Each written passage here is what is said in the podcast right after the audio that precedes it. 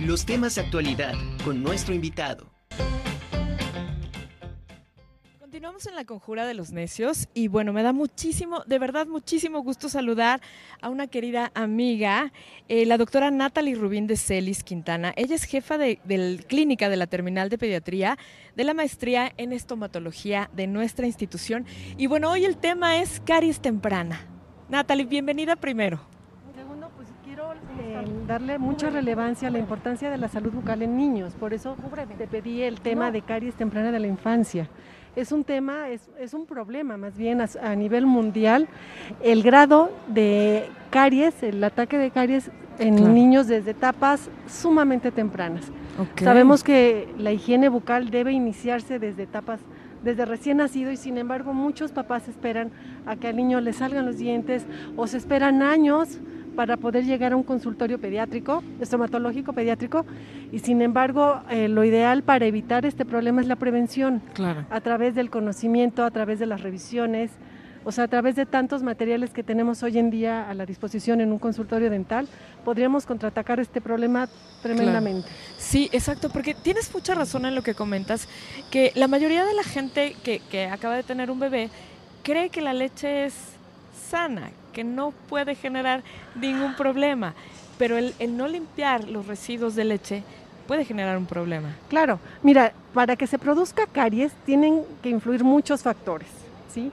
El tipo de higiene, la cantidad y tipo de microorganismos que tenemos en la boca, em, los, el tipo de alimento. El pH también. El pH de la boca. Ahora tú me tocaste un tema bien importante que es la leche materna. La leche materna realmente no crea caries. ¿Sí? a pesar de que contiene lactosa, que es un carbohidrato, esta es benéfica a nivel de salud bucal. Aquí el problema se va a dar si no hay una higiene oral adecuada o si se suspende la, leche materna en una etapa muy temprana y se sustituye por una fórmula. Las fórmulas normalmente tienen sacarosa, que son azúcares. Y si a eso le añadimos que además la mamá nos hace el favor de ponerle azúcar para que le guste más o ponerle chocolate, entonces obviamente estamos hablando de un problema mucho mayor. Y si además no tenemos el hábito de la higiene bucal, el bebé puede pasar semanas, meses sin una higiene bucal. ¿sí? Lo ideal es realizarla esta desde etapas sumamente tempranas. ¿Cómo podemos detectar que, que, un, que un niño eh, ya empieza a tener eh, problemas de caries? Cuando se empiezan a notar, mira, la caries hoy en día la podemos detectar desde una etapa en la cual es reversible, o sea, yo la puedo detener a través, la primera etapa de la caries es la desmineralización del esmalte, que es la capa externa del diente. Sí. Si yo la detecto en esa etapa, la desmineralización, yo puedo remineralizar el diente. ¿sí? El diente se va a remineralizar constantemente a través de la saliva. Pero si el niño está ingiriendo alimentos y sobre todo carbohidratos de una manera muy frecuente, el pH de la boca se vuelve muy ácido y entonces no le da tiempo a la saliva de remineralizar ese diente. Claro. Se puede detectar cuando observamos unas manchas blancas, muy opacas, esa es la etapa inicial. Pero para eso tenemos que tener como mucha habilidad clínica, ¿sí? Entonces los papás difícilmente llegan a detectarla. Normalmente cuando el papá detecta un proceso cariogénico es porque ya la mancha ya no es blanca, ya es café o ya es negra. O incluso ya el niño ya tiene dolor, ¿sí? Porque obviamente la caries en, en el diente temporal o de leche avanza rapidísimamente porque tanto el esmalte como la dentina son capas muy delgaditas en los dientes temporales. Oye, y también esto, bueno, no sé, tengo, tengo una duda.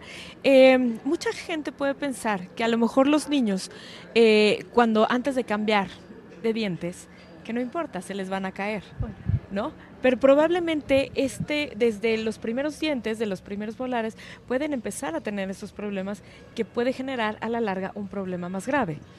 Claro, en tristemente en nuestra sociedad se tenía mucho esa idea, diente de leche se cae, no pasa nada, sí pasa.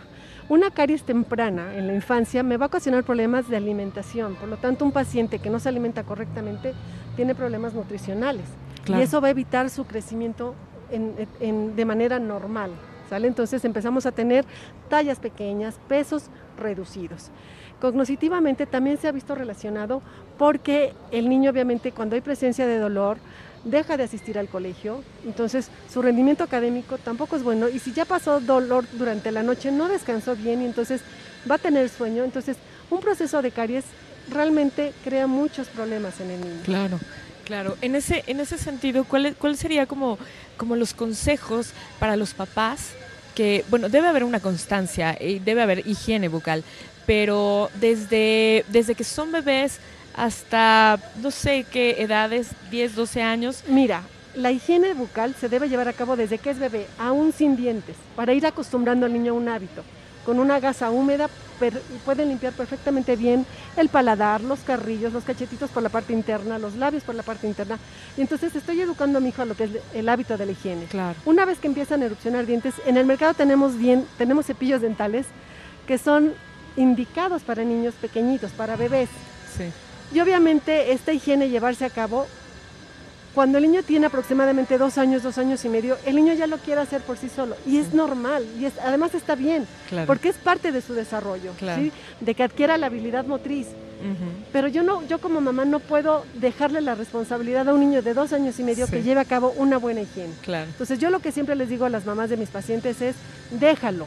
Él va desarrollando su habilidad motriz, sigue con el hábito de la higiene, pero después de que él lo haga, tú tienes que hacerlo. Claro. Tú tienes que soportar o tienes que apoyar esa higiene aproximadamente hasta los 7, 8, 9 años.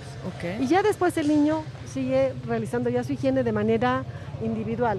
Claro. Pero al entrar a la adolescencia tenemos como otro bajón porque vienen muchos cambios de tipo psicológico, este, de, muchos aspectos, entonces el niño vuelve a tener una como recaída en cuanto a no querer limpiarse, entonces ahí ya podemos apoyarlos a nivel de consultorio dental. Ok, qué maravilla.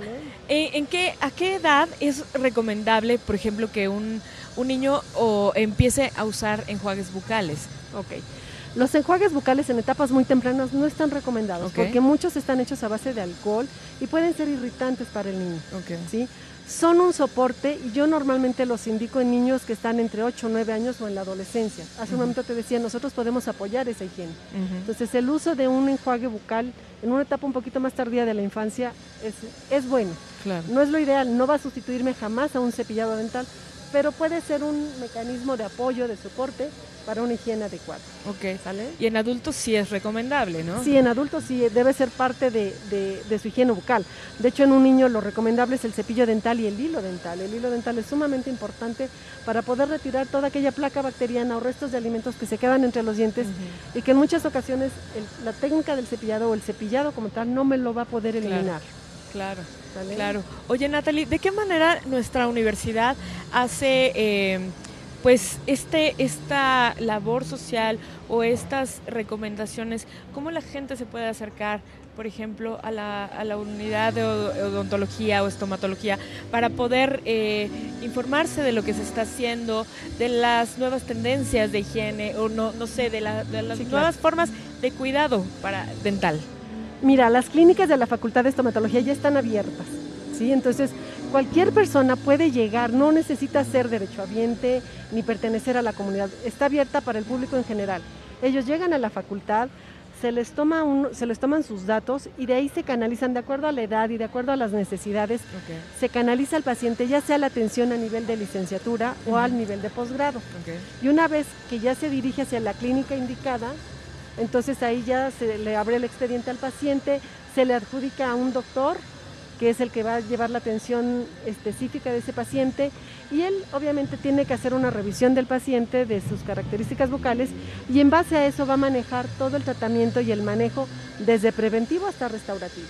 Excelente.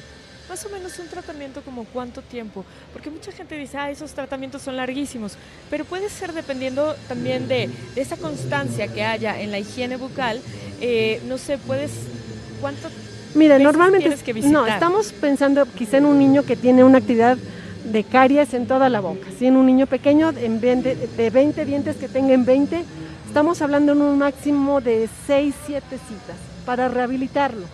Y de ahí se le sigue un control. O sea, no te creas que ya se rehabilitó el niño y órale, para ya lo dejamos. No, no, no, al contrario.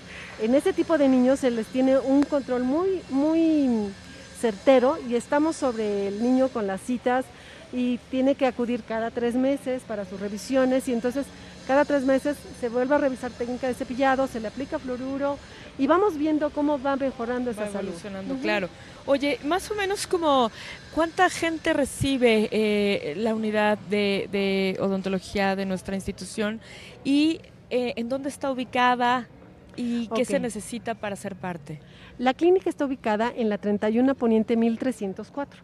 Sí, es la, es la única entrada para las clínicas de estomatología, de la Facultad de Estomatología, y ahí los captan y te digo, ya los dirigen y en la parte interna ya lo pueden dirigir hacia cualquiera de las dos áreas, maestría o licenciatura.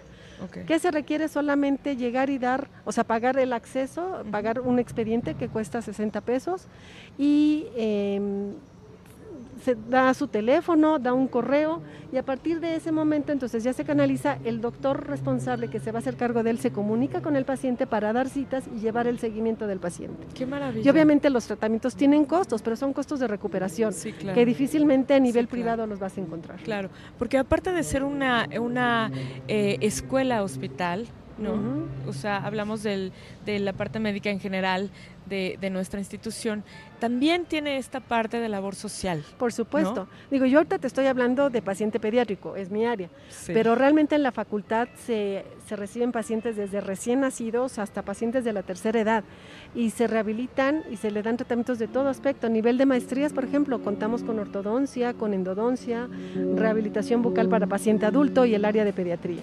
Y a nivel de licenciatura, todas las áreas, hasta cirugías, este, problemas de encías, periodoncia, por ejemplo. Entonces abarcamos todo, todas las áreas. Sí, muy completo, la verdad. Sí, sumamente completo.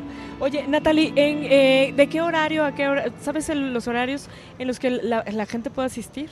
De 7 de la mañana a 6 de la tarde, porque las clínicas, bueno, las de maestría cierran a las 7, licenciatura está abierta hasta las 9 de la noche. Perfecto. Entonces es todo el día de lunes a viernes y próximamente se va a iniciar eh, atención también los días sábados me parece que de 7 de la mañana a 1 o 2 de la tarde. Entonces es otra opción para aquellos pacientes que entre semana no puedan acudir, el sábado pueden estar ahí. Ya no hay pretexto para ya no, para nada. No, y para la salud creo que nunca debe existir un pretexto. Así es. Natalie, qué gusto. Gracias por estar aquí en la Conjura de los Deseos. Me encanta No, gracias, gracias a ti, eh, conociéndonos desde hace muchos años y gracias por la invitación. Gracias.